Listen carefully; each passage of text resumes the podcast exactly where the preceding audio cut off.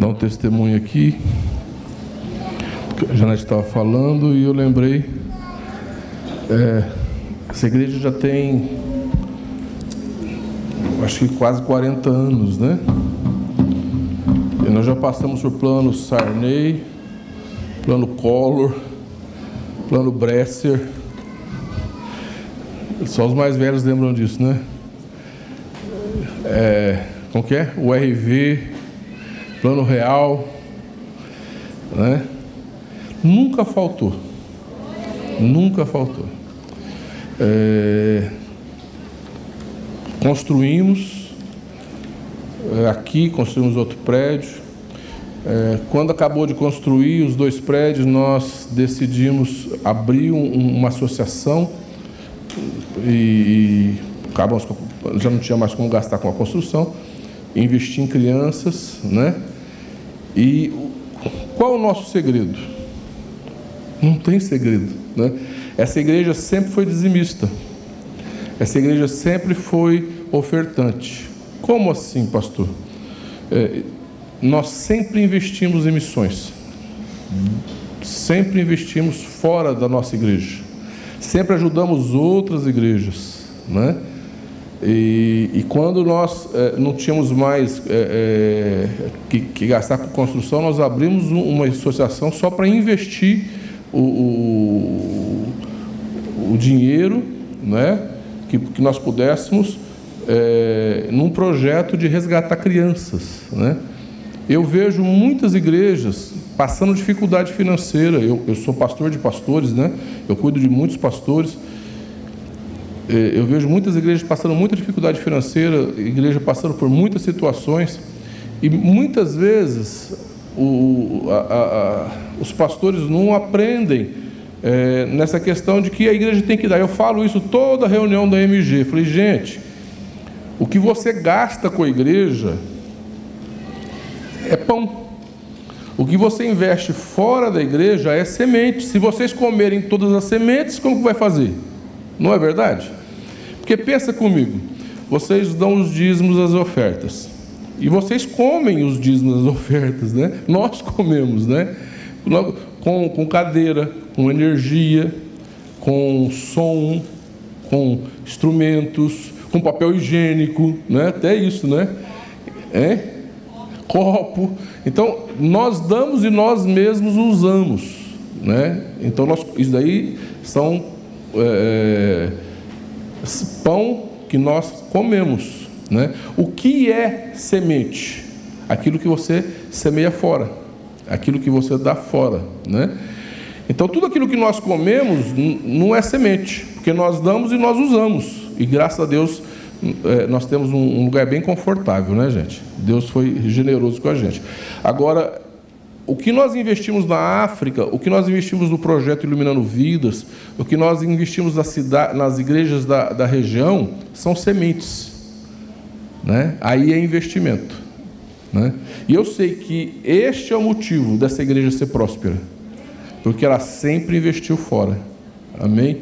Então é um princípio que dá certo e que se até a própria igreja não praticar, ela sofre que eu vejo igrejas que não praticam o princípio da semeadura e sofrem por isso. Né? Por isso que nós temos que semear. Amém? Eu estou aqui, eu estou com o coração partido. Né? Meu coração está arrebentado com a história da Thaís. Com o falecimento dela, a gente não esperava é, uma coisa dessa, né? Ninguém espera, né? É uma menina de 25 anos. É, é, é muito, é muito doído, né? Uma menina de 25 anos perder a vida de uma maneira tão sem sentido é, é, é muito doído. Né? É, uma vez ouvi um pai dizer num velório, e eu nunca mais esqueci, que quando você perde o cônjuge, você se torna um viúvo, uma viúva, né? Quando você perde os pais, você se torna um órfão, né? Mas quando você perde um filho, não tem nome para isto. Porque não está no programa, né? não está no, no, no, programa um, um pai, uma mãe enterrar um filho. Né? Eu, eu sinto a dor desses pais, não é brincadeira, né, gente? Só quem passou por isso sabe o que é isso, né? E não é fácil, né? Os irmãos também, é uma dor muito grande, né? E a gente tem que orar por eles, orar para Deus. Só Deus pode, só o Espírito Santo que é consolador que pode consolar o, o, o coração é, de um pai, de uma mãe, de um irmão, né? É, nós temos passado uns tempos aí, depois perdemos mais pessoas e, e é um tempo difícil, né? Mas é, aí eu lembro sempre de uma música que a gente cantava que dizia assim: Não se pode matar um crente, quem é salvo não morre, não. Ele sobe à presença de Deus para receber galardão. Né? Então, essa é a nossa esperança. Não se mata um crente, ele sobe para a presença de Deus.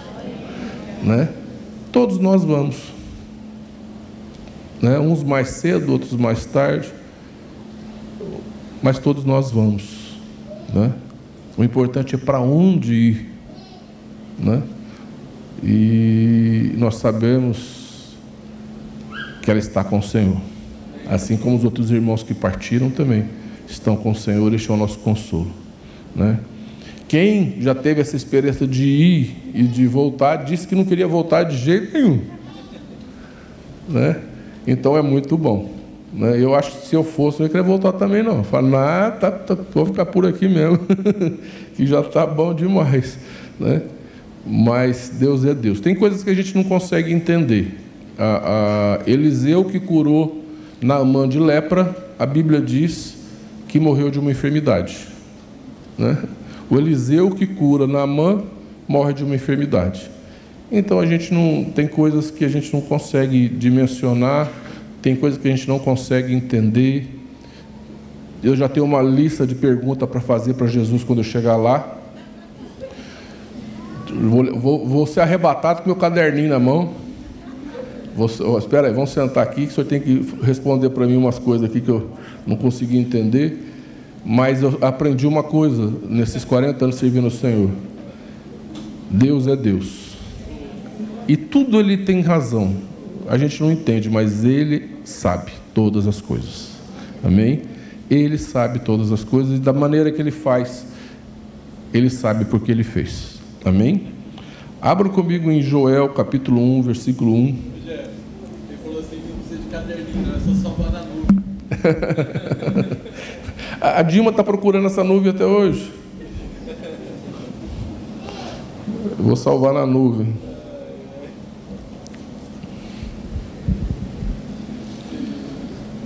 Ah, Jesus.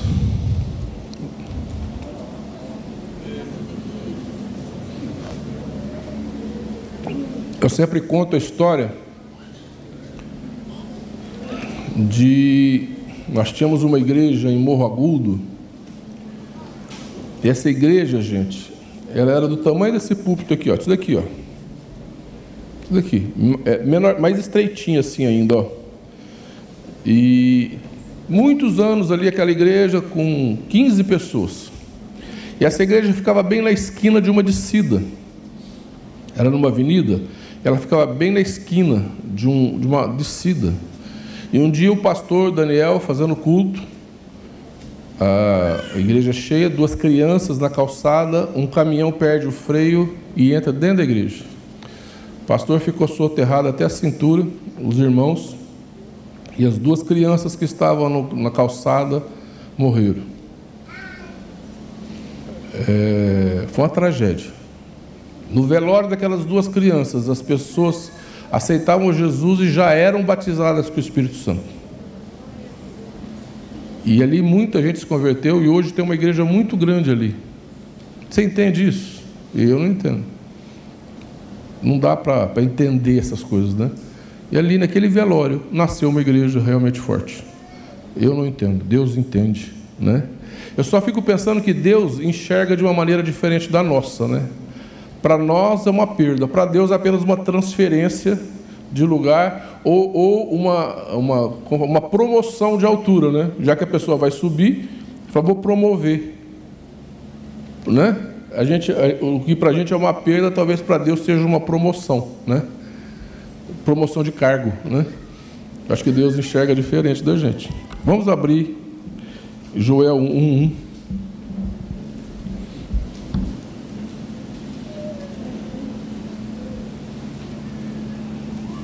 Palavra do Senhor que foi dita a Joel, filho de Petuel: Ouvi isso, vós velhos, escutai todos os habitantes da terra.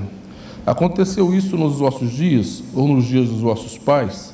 Narrai isso a vossos filhos, e vossos filhos os façam seus filhos, e os filhos, destes a outra geração. O que deixou o gafanhoto cortador comeu o gafanhoto migrador, e o que deixou o migrador comeu o gafanhoto devorador, e o que deixou o devorador comeu o gafanhoto destruidor. Ébrios, despertai-vos e chorai, uivai todos que bebeis vinhos por causa do mosto, porque está esta ele tirado da vossa boca. Pai, no nome de Jesus, Deus querido, fala conosco, ó Deus, nesta noite, ministre em nós a tua palavra Deus, ministre em nós as tuas verdades, os teus preceitos, os teus conceitos, Pai. Nos ensine e nos direcione dentro da tua vontade. Deus amado, libera sobre nós a tua graça, Senhor. Libera sobre nós, ó oh Deus, a tua unção. Nós necessitamos da tua unção, Pai. No nome de Jesus, fala conosco, Senhor. Fala comigo e através de mim, no coração de cada irmão aqui, Senhor. Em nome de Jesus. Amém. Eu passei a semana inteira com este texto, eu sabia que eu ia pregar, né, hoje à noite, e não, tem, não tinha outro texto é, na minha mente, no meu coração, além deste. Né. Procurei, a, a, rodei a Bíblia, olhei, né, mas eu aprendi a, a não forçar o meu coração, porque não dá certo. Né.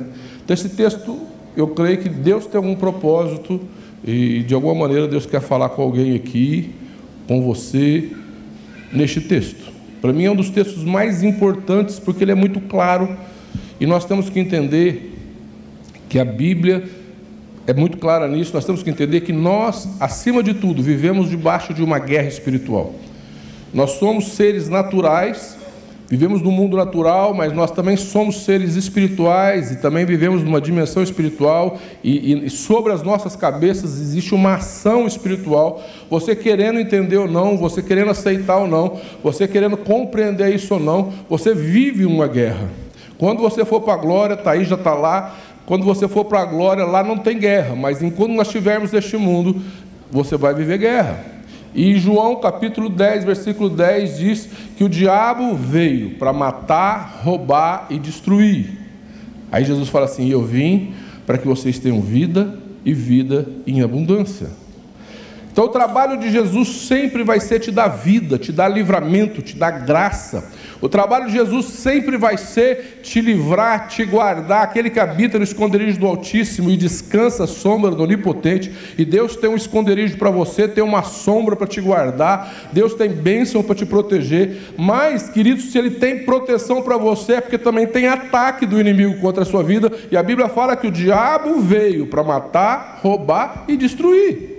Este mundo é um mundo injusto. Este mundo, é se você olhar, você vai perceber muito claramente no mundo natural uma ação maligna do diabo neste mundo. É muito óbvio.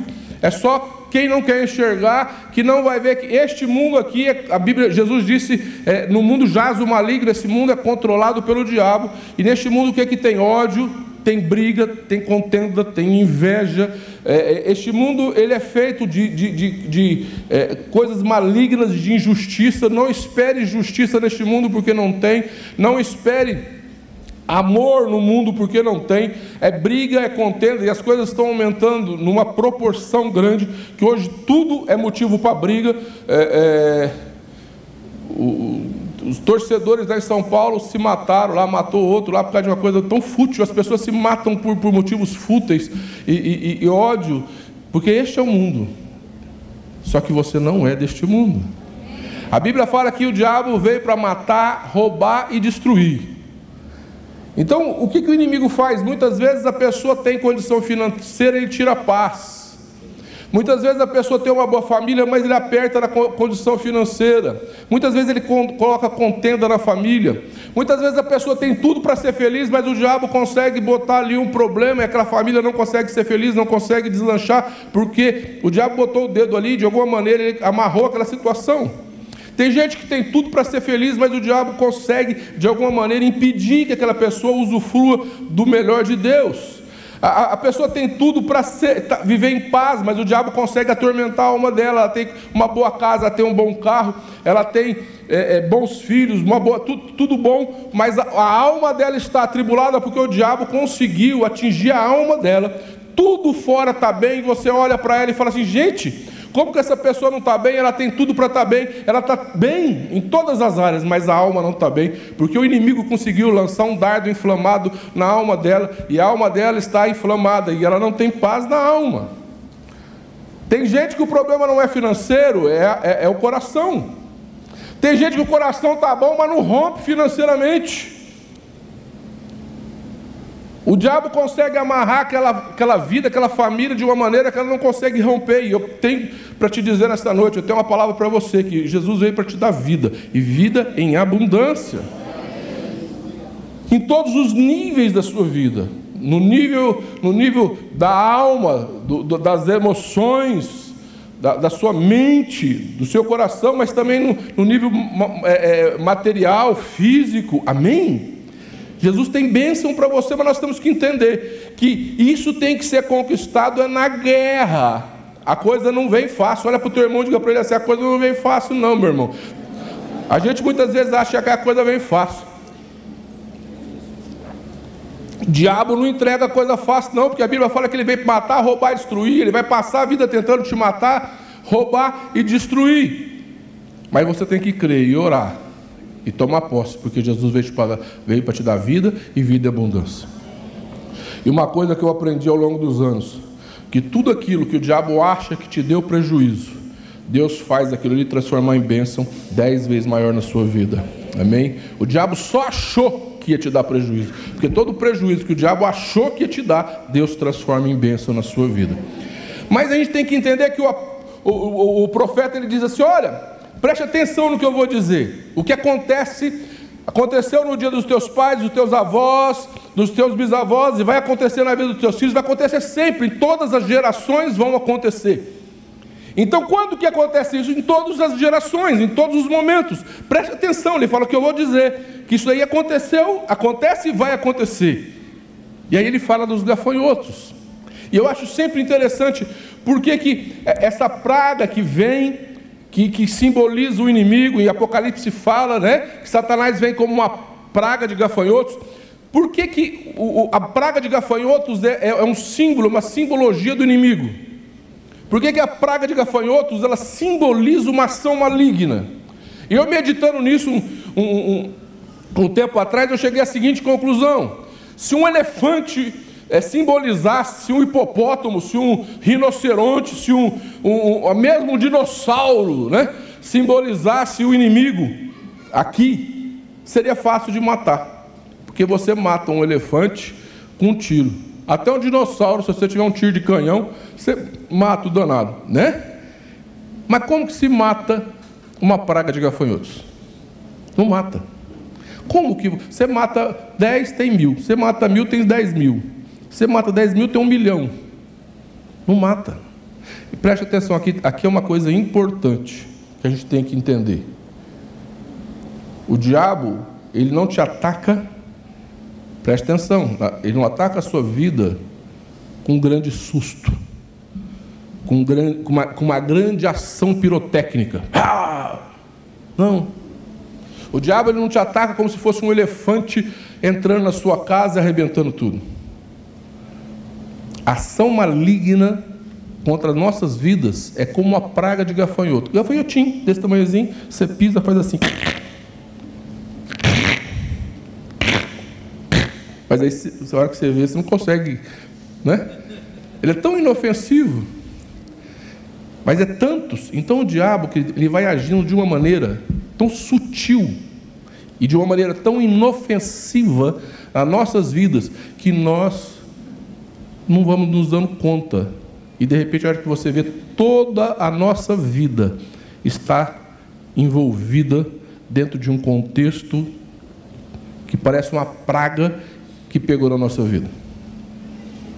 A hora que você vê um gafanhotinho, ah, gafanhotinho, mata um. Ah, gafanhotinho, mata o outro. Mas quando é mil, dois mil, três mil, um milhão, não tem como. Então o diabo, preste atenção, querido, preste atenção no que eu vou dizer. Ele vai te comendo pelas beiradas. Ele vai muitas vezes agir na nossa vida lentamente. É um probleminha hoje, é uma situaçãozinha amanhã, é uma coisinha depois da manhã, é coisinhas pequenas, sutis. São situações é, é, é, que a gente assim nem dá muita importância. É uma ideiazinha aqui, outra ideiazinha ali, um, um sentimentozinho aqui, um negocinho ali, outro negocinho aqui, outra coisa ali. E quando a gente vê, nós estamos envolvidos debaixo de uma nuvem maligna que começa a envolver a nossa vida. E, e aí fica difícil. É mais ou menos como Ló, né? Que separou de Abraão e foi armando a tenda dele. Cada dia mais perto de Sodoma. Né? A hora que ele viu, já está morando lá dentro. E a vida é mais ou menos assim: a gente vai num processo. E muitas vezes a gente não percebe. O inimigo ele vai, sabe, lentamente, trabalhando nas nossas vidas. E a gente muitas vezes não percebe todo o envolvimento dele à nossa volta. Muitas vezes ele vai cercando as situações e colocando situações e a gente vai se envolvendo e deixando envolver em situações que a gente não percebe. Fala para o teu irmão que está do teu lado, fica esperto. Abre os olhos, fala para ele. Abre os olhos, que nem mineiro fala. É verdade. E aí ele fala: olha, preste atenção. Aí ele fala de quatro, pode ser quatro tipos de gafanhoto ou quatro fases do gafanhoto, não tem problema. Teologicamente, isso daí, quem quer discutir, não tem problema nenhum.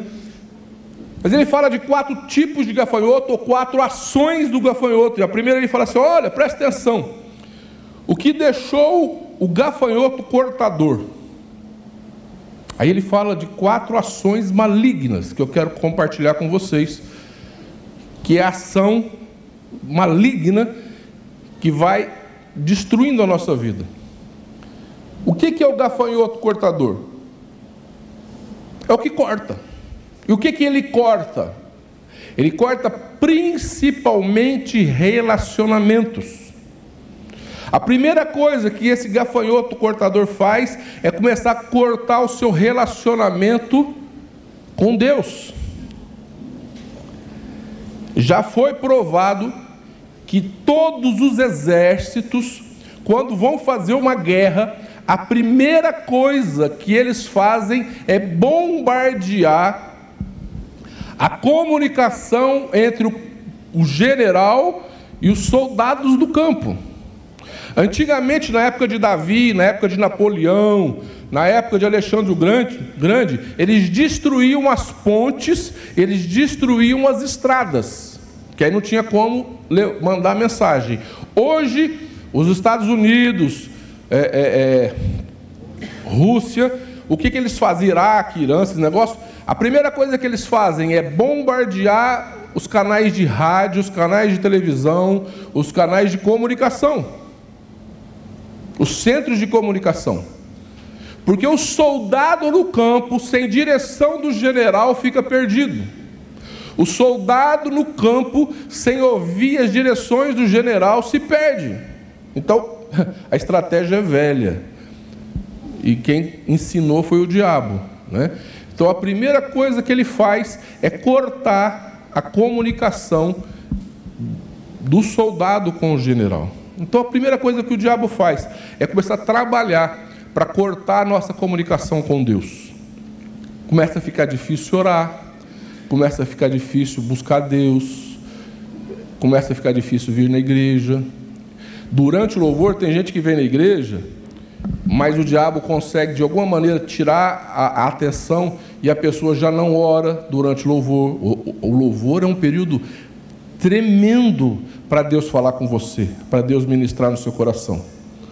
Eu estou ali, ó, adorando a Deus e Deus está ministrando no meu coração, falando comigo. Por quê? Porque há um ambiente aqui de unção, há um ambiente aqui de unção que talvez na sua casa, sozinho, você não tenha. Você me entende? Que talvez sozinho na sua casa você não alcance. Por isso que Jesus falou que onde dois ou mais estiverem reunidos em meu nome, lá eu estarei presente.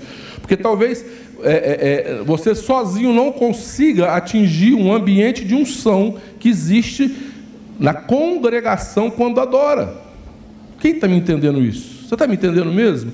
Então, quando você adora a Deus numa congregação, o Espírito Santo fala com você e começa a te dar direção, abre a sua mente, abre o seu entendimento, te dá soluções, te dá direção para a sua vida, para os seus negócios, para a sua família. Deus ministra paz ao seu coração, tira as perturbações, tira a, os encanamentos. Aqui todo mundo é encanado, né? A gente encana com cada coisa. Deus vai desencanando, precisa de encanador. O Espírito Santo é um bom encanador, desencanar a gente, né? E aí o Espírito Santo vai desencanando a gente. Agora, preste atenção: o que, que o diabo faz?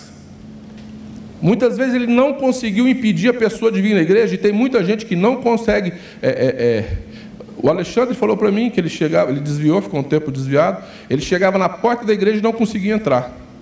Os irmãos falavam assim: entra, entra, entra. Ele não conseguia entrar. A Elisandra falou que não enxergava na igreja. Ela ia no, no Espiritismo, né? Ela falou, que ela, ela falou assim que ela passava, presta atenção, ela morava ali e passava na frente da nossa igreja quando era no nosso para ir no centro espírita, falou que nunca viu a igreja. Vocês acreditam nisso? Que é capaz de uma pessoa não enxergar? Que é capaz de uma pessoa. Falou, nunca vi. Vocês construíram isso daqui, eu nunca tinha visto esse prédio, eu só fui ver este prédio depois que eu me converti, que eu aceitei Jesus. Ela não enxergava o prédio. Vocês, vocês têm noção que tem muita gente que não consegue enxergar até hoje, que o diabo cega. Agora, muitas vezes o diabo não consegue impedir a pessoa de vir na igreja, e, e, mas ela, ele consegue distrair a pessoa durante o louvor para que ela não se conecte com Deus. Então preste atenção. A primeira coisa que você tem que fazer é aproveitar o louvor para ter uma conexão com Deus. Porque quando você aproveita isso, depois você começa a ter mais facilidade para orar em casa. E orar em casa Orar no tabernáculo. Orar. Quem não ora não ouve o Espírito Santo.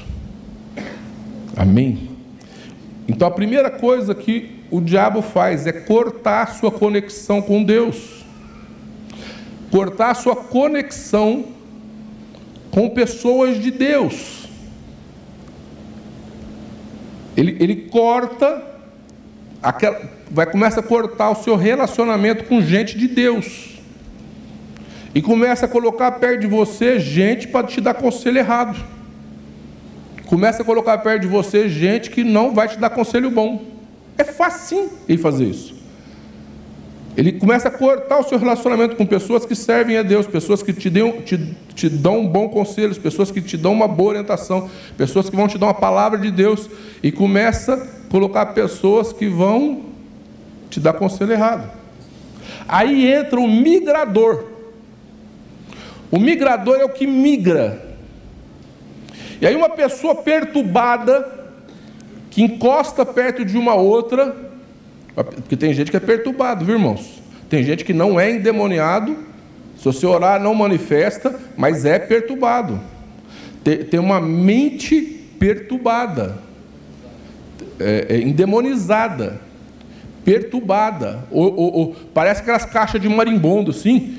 E aí, aí o, o, migrador é o que migra de uma pessoa para outra, e essa pessoa encosta num crente, e, e, e aquela perturbação começa a migrar para outra.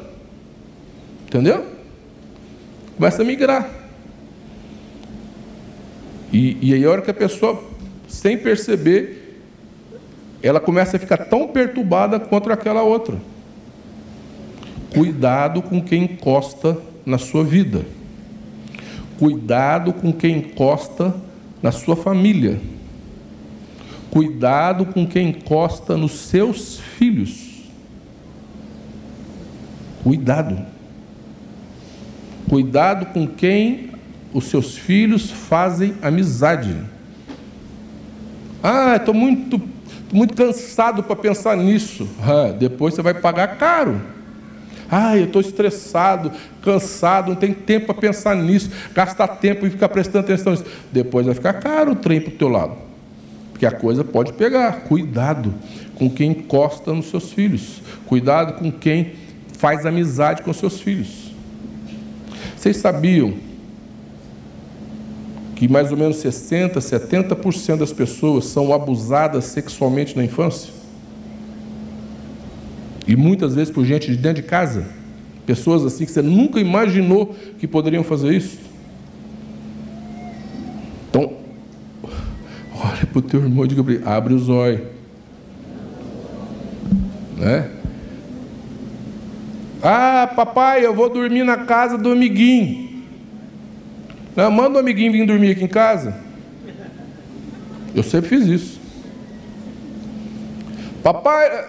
Não. Então, meu irmão, preste atenção. A gente não pode ser bobo, ser tolo. Amém? Agora tem uma coisa mais séria. A Bíblia fala assim: Paulo fala que o homem que se une a uma prostituta torna-se uma só carne com ele. Né? Então, relações sexuais é, transmite, migra, muitas vezes, demônios. Ai, pastor, credo. É verdade. Né? Então, jovens, abre os olhos. Porque se um rapaz se deita com uma prostituta, e ele, aquela prostituta tem pomba gira, pomba gira vai para o rapaz. Aí vai ficar girando.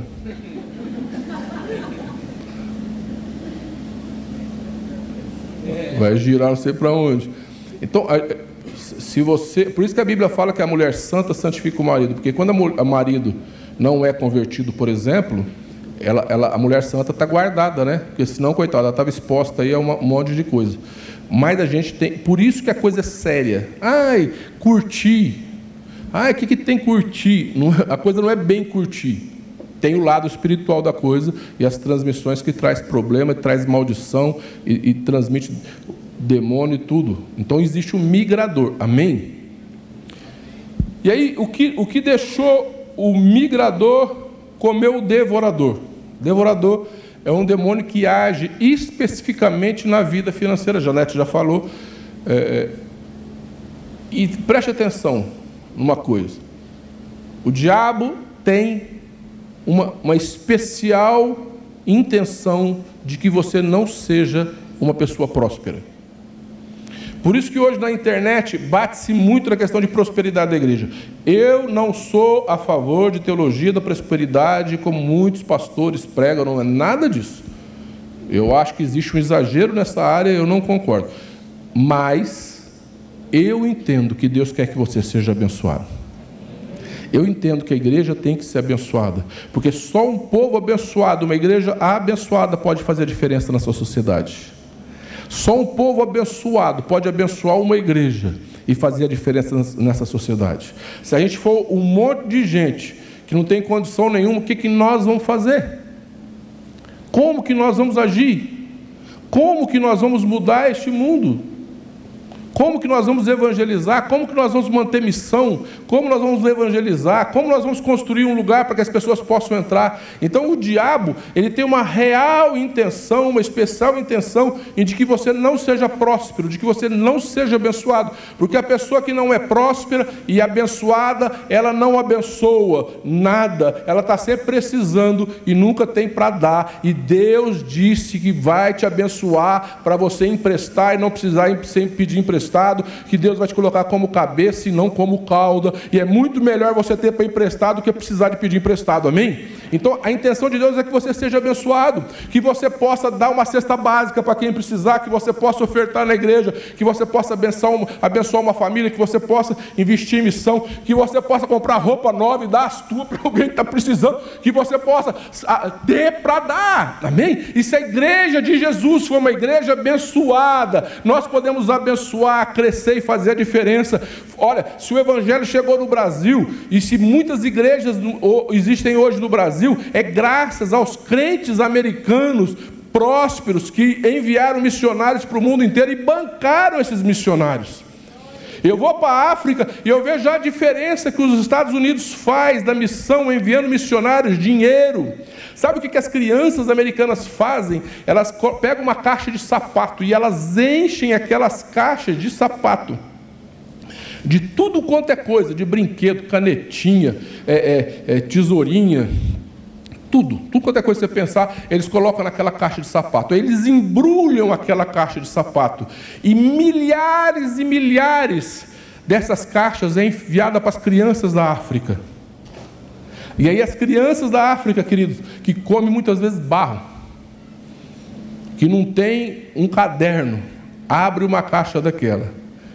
Você imagina aquela criança abrindo uma caixa daquela e encontrar canetinha, encontrar tesourinha, caderno, livrinho, brinquedinho, tudo que cabe numa caixa de sapato. Você imagina a emoção de uma criança daquela? E, e, eles ensinam as crianças a fazer isso. Quem faz isso são as crianças americanas.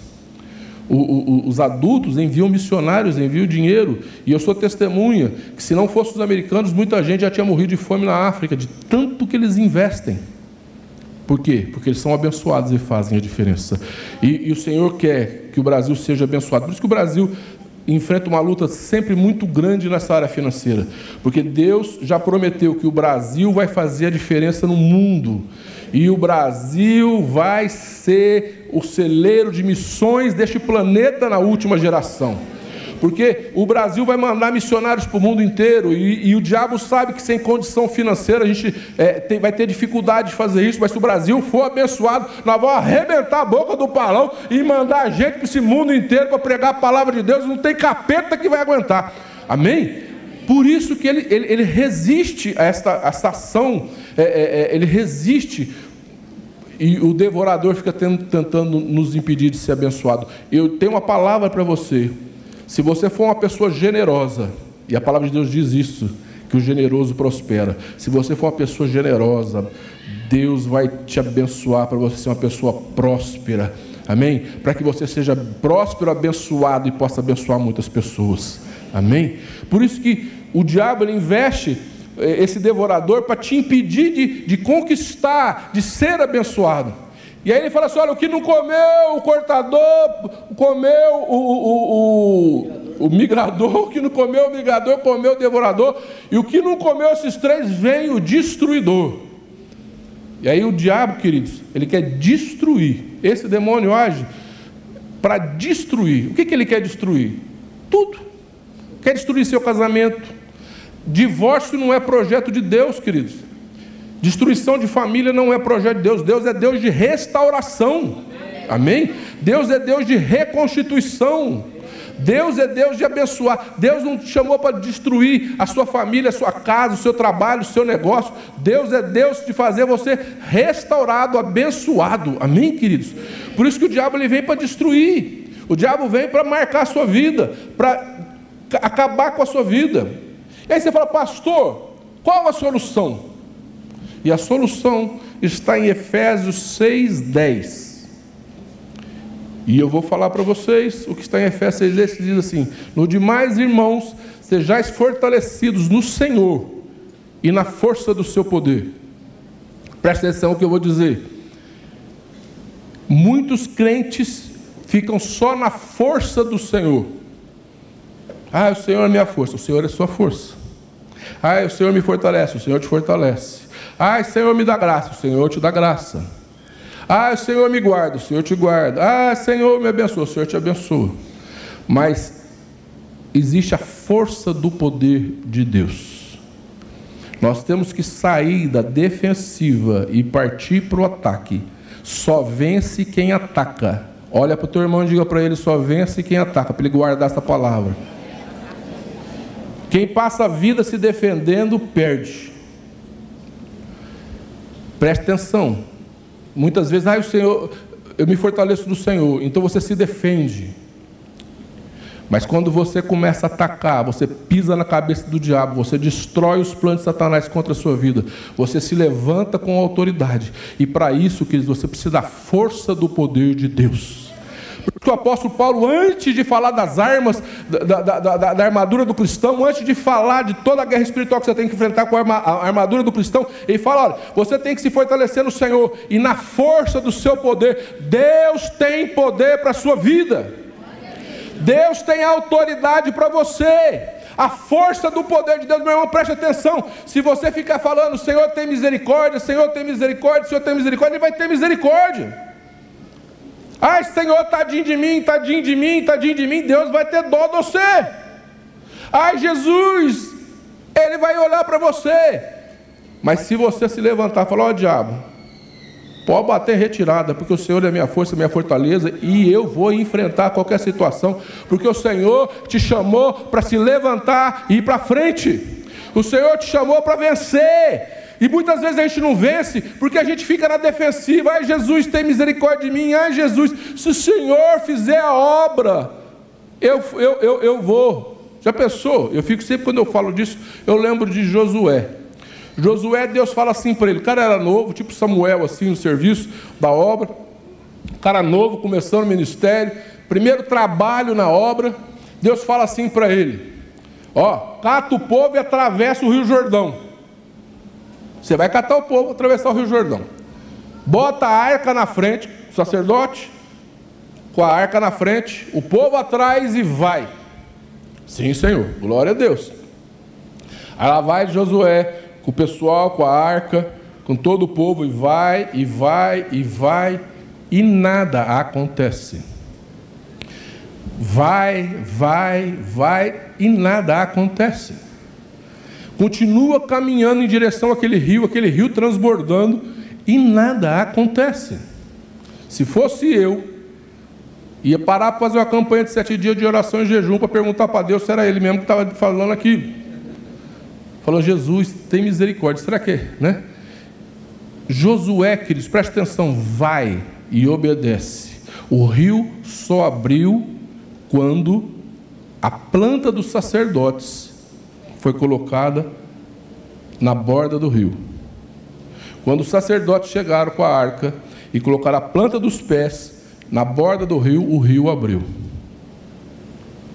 Preste atenção. Preste atenção. Vá em direção à sua vitória. Vá em direção ao que Deus tem para a sua vida. Mesmo que nada esteja acontecendo, continue caminhando, porque o Senhor é contigo. Vai para frente. Ore, busque a Deus, profetize, entre em guerra espiritual. O que é a força do poder de Deus? Não vem na igreja e fica assim: Jesus, tem dó de mim. Ai, Jesus. Tem gente que, que acha, queridos, presta atenção, que se fizer cara de piedade, Deus fica com dó. Tem gente que, que, ainda tem aquela ideia de que se fizer aquela carinha assim de santo, assim piedoso, Deus fica com dó e abençoa. Meu irmão, não resolve. Cara de dó para Deus não resolve. Você se levanta, levanta sua mão e declara vitória porque o Senhor é contigo. Amém? Josué foi em direção ao rio, mesmo não vendo resultado nenhum, e Deus deu vitória. Vai em direção, ore, profetize, não fique parado, nem prostrado, nem com cara de piedade, esperando alguma coisa acontecer, para depois você ir. Vai, porque o rio vai abrir.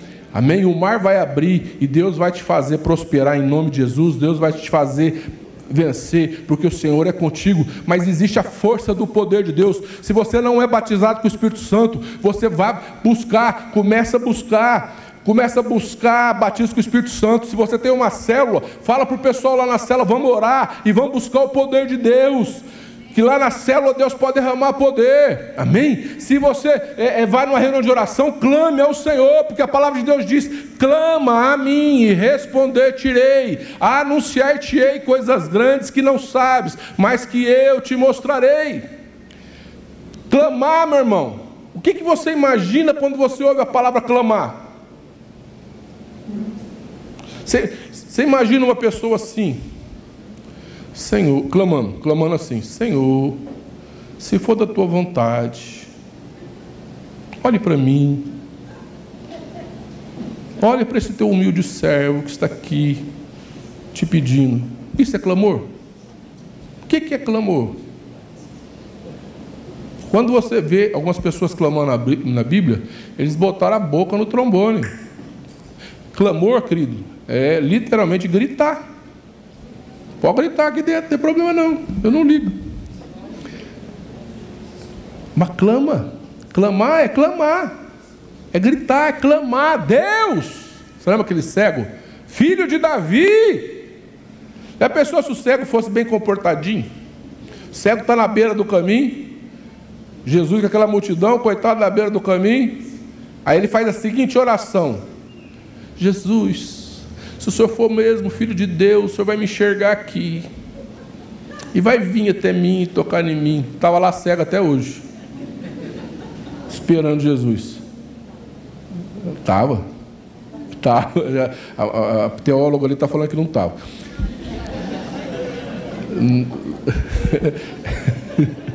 É lógico que não ia estar, né, meu amor? É, é figura de linguagem. É exagero de linguagem. Mas ele ia ficar lá muito tempo, concorda comigo? Mas o que, que ele fez? Botou a boca no trombone, clamou. Você imagina um cego correndo em direção a Jesus? Dá, dá para imaginar? Ele jogou a capa, que todo cego tinha uma capa, capa que era símbolo de mendigância. Ele joga aquela capa e ó, é, meu irmão, quem quer a bênção vai buscar. Amém? E o que, que ele recebeu? A bênção, a cura. Fala por uma, profetiza com cara de profeta. Se você quer a bênção, busca ela.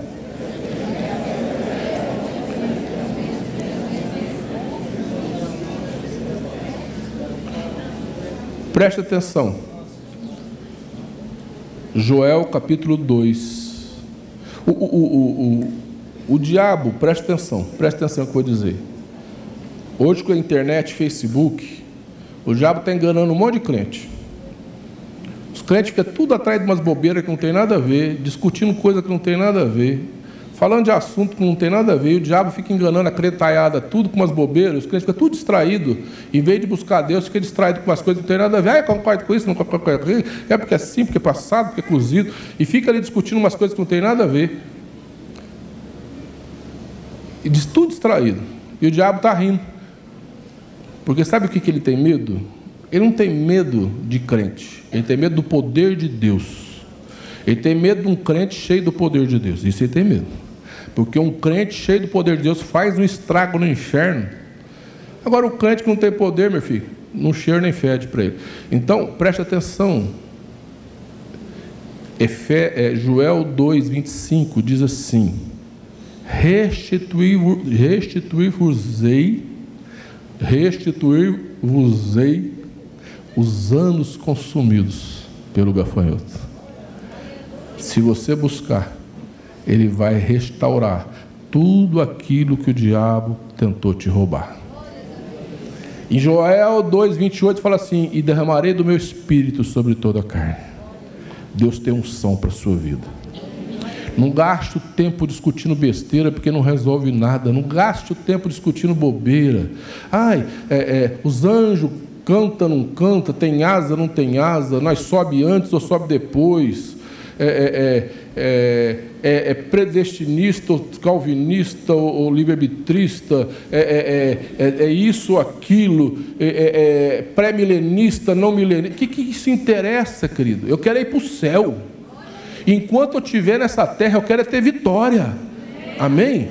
Se se, eu vou, se eu vou subir assim, ou de cabeça para baixo, ou deitado, se eu durmo no céu, se eu vou ficar acordado, eu não estou nem um pouco, eu indo para o céu, posso dormir, ficar acordado, seja o que for, eu quero estar lá. Amém? Enquanto eu não estiver lá, aqui eu quero vencer, amém? E aqui eu quero prevalecer e pisar na cabeça do diabo e tirar quanto mais vida for possível das mãos do diabo, porque tem gente sendo destruída por ele, tem gente amarrada nas garras do diabo, e é você que Deus quer usar para libertar ela. É isso é que importa.